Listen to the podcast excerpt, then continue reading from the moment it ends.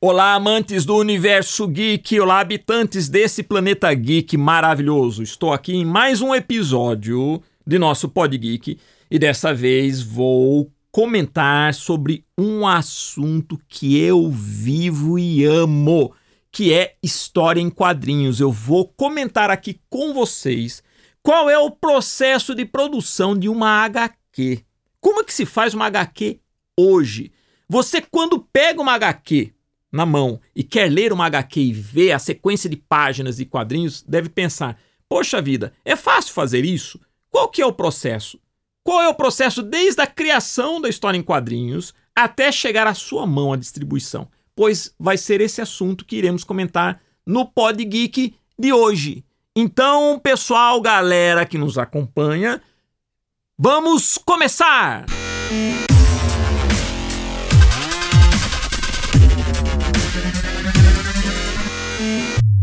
vamos lá, pessoal. Falando de história em quadrinhos, eu comecei produzindo quadrinhos. A minha carreira, comecei fazendo, criando um grupo de personagens e distribuía isso em forma de tiras em quadrinhos para jornais. Aliás, é interessante falar de tiras para jornais porque grandes quadrinhos no mundo, até nos Estados Unidos, começaram assim, sendo publicados em jornais e não em revistas. No começo, o jornal ele foi um veículo de distribuição de quadrinhos poderoso tanto com tiras quanto com páginas. Existiam nos Estados Unidos os jornais que publicavam as páginas dominicais. Todo domingo você tinha páginas inteiras com sagas de personagens e quadrinhos e até de super-heróis.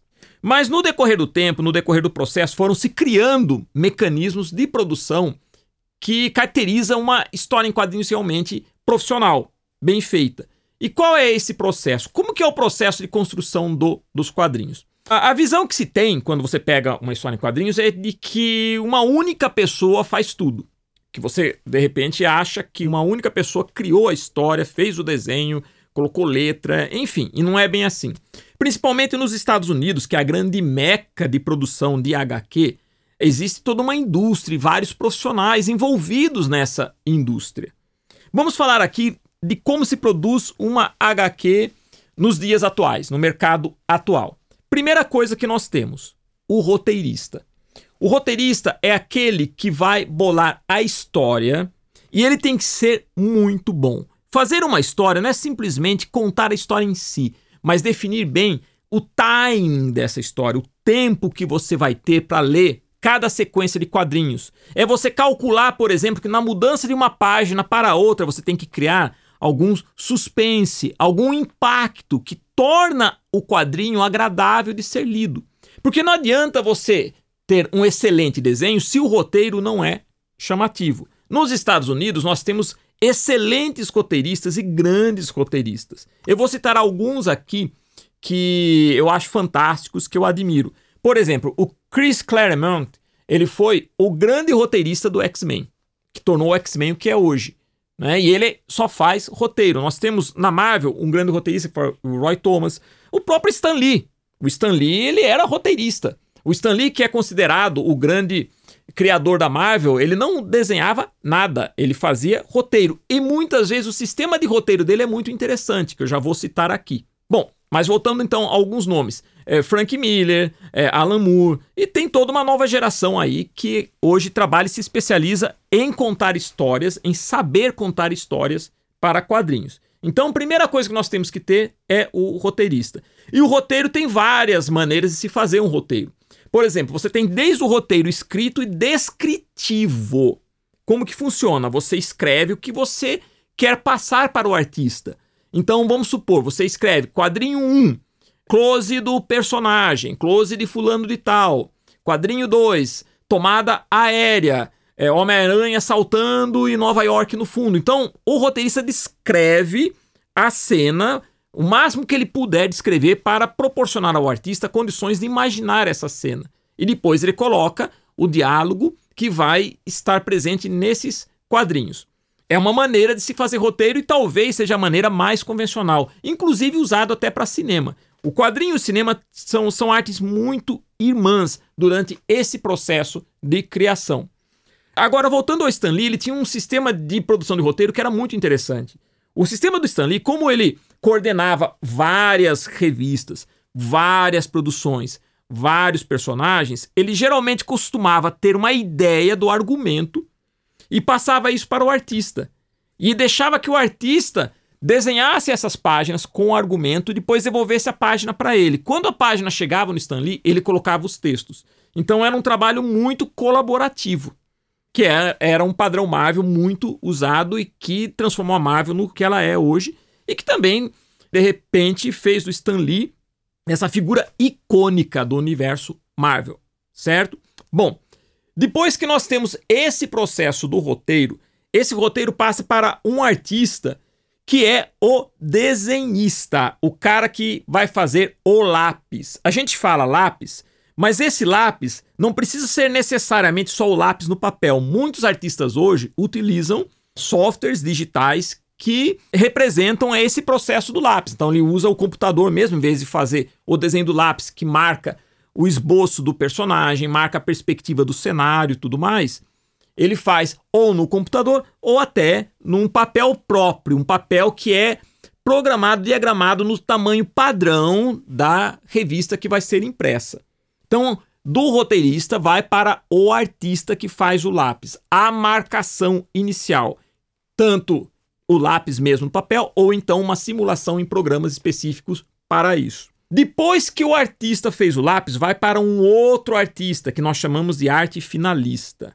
O arte finalista é aquele que vai aplicar a finalização, aquele traço, os efeitos de luz e sombra, as texturas, vai definir bem, valorizar a anatomia que estava no lápis.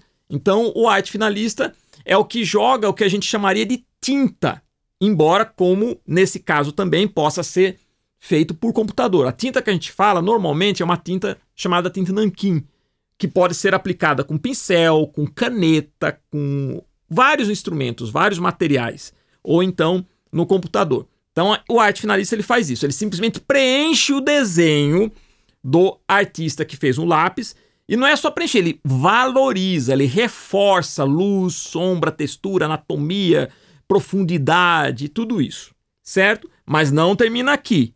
Depois desse artista temos ainda o colorista. Se a, a HQ ela é colorida, vai um outro profissional, que é o colorista, que vai jogar a cor.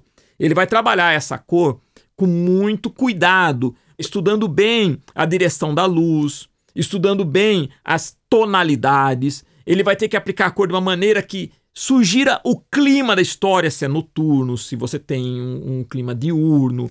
Enfim, é um profissional também muito bem preparado, cuja especialização é essa: aplicar cor em cima da arte final, do arte finalista. Bom, terminando esse processo, então nós já temos toda a arte da HQ pronta. Então a arte em si da página está pronta. O que fica faltando agora, nós temos que colocar, acrescentar balão e letra. Aí nós temos letrista e balonista. Porque o balão não é simplesmente uma bola com uma agulhinha apontando para o personagem, nada disso. O balão também ele tem que ter expressividade. Você tem vários tipos de balões.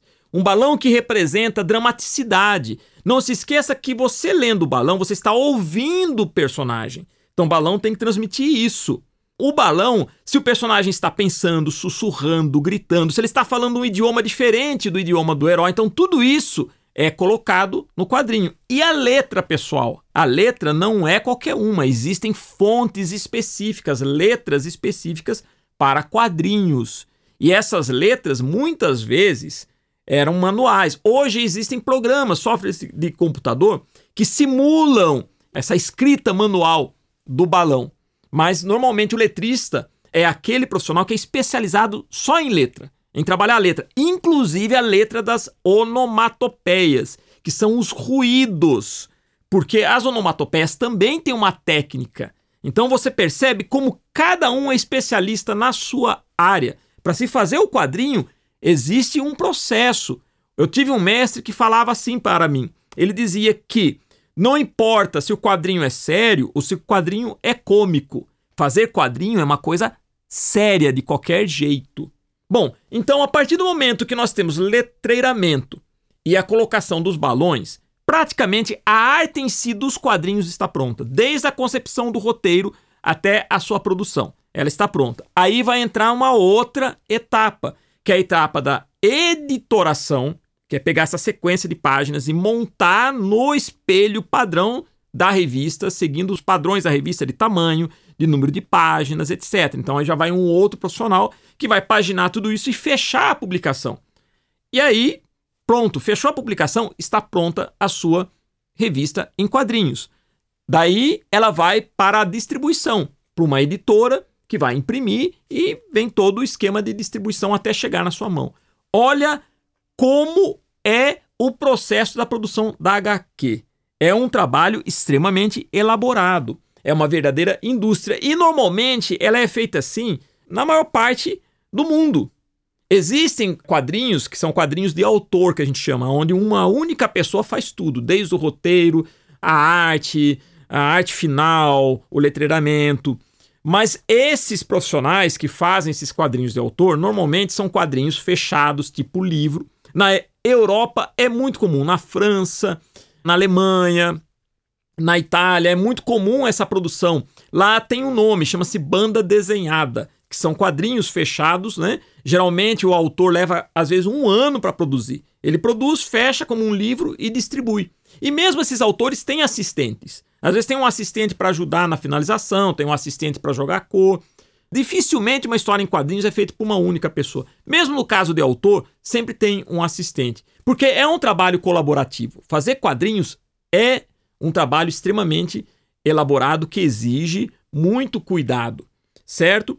Mesmo no Brasil, nós temos um grande produtor de quadrinhos no Brasil, que é o Maurício de Souza, que ele tem um esquema de produção industrializada também. Os quadrinhos do Maurício são conhecidos no mundo inteiro. E ele tem linhas de produção dos personagens infantis. Hoje ele também já tem uma linha de produção para mangá. Ele tem graphic novel, que são artistas convidados para fazer trabalhos, é, dos, releituras dos personagens, mas tudo segue esse mesmo processo. Então, se você gosta de história em quadrinhos e gostaria de atuar na área de produção de quadrinhos, você já sabe que para fazer quadrinhos existe uma equipe. Dificilmente você sozinho vai fazer tudo. Você até pode fazer os seus quadrinhos e tentar distribuição no mercado através de métodos alternativos. Hoje nós temos vários artistas que publicam seus quadrinhos utilizando campanhas de crowdfunding na internet, sites que é, promovem a, a, aquele, aquele investimento colaborativo. Cada um contribui com um pouco para fazer a produção. Isso é muito usado hoje em dia. Então aí você tem realmente aquele artista que faz o seu quadrinho, tudo, e consegue publicar dentro desse esquema. Mas normalmente, como eu falei para vocês, uma boa história em quadrinhos é um trabalho colaborativo, não é uma única pessoa que faz. Sempre existe duas ou três pessoas atuando, nem que seja como assistente ou para ajudar no roteiro, porque sempre alguém é bom em alguma coisa. Você pode ser bom em contar história, mas seu desenho não é lá 100%. Então você bola a história e já tem aquele cara que tem um desenho melhor que o seu. Então o seu foco é escrever. Já o outro cara, ele desenha super bem e tal, mas ele não tem ideia, muita ideia boa. Ele até consegue criar uns personagens legais, mas ele não tem timing pra história tudo. Então ele é bom ele ter do lado um roteirista. De repente você tem alguém que sabe colorir muito bem, uma pessoa que tem uma técnica de colorização, trabalha com uma determinada, sei lá, ou, ou uma determinada, sabe trabalhar com aquarela, que seria interessante na tua história. Então você se junta a ele.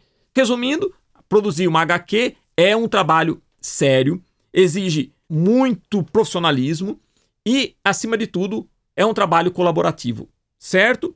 Para você que tinha curiosidade de saber como que funciona a produção de HQ nesse mercado de, de história em quadrinhos, normalmente é dessa maneira que eu te falei. A maior parte dos grandes estúdios de produção de quadrinhos, brasileiros, americanos, japoneses, segue mais ou menos essa estrutura. Tá joia? Vamos lá, pessoal, a gente continua aqui com o nosso Pod teremos mais novidades pela frente e traremos vários profissionais dessa área para falar de sua experiência na área de quadrinhos, na produção de quadrinhos. Em breve teremos aqui grandes nomes que irão te passar muita informação da experiência pessoal de viver nesse mundo maravilhoso da produção de quadrinhos, que aliás é o meu mundo, o meu universo, e eu me tornei o que sou produzindo quadrinhos. Tá joia? Então, vamos lá, vamos encerrar aqui com aquela mensagem de sempre. Seja um excelente roteirista, seja um excelente artista de quadrinhos, seja um excelente fã, mas acima de tudo, seja um herói.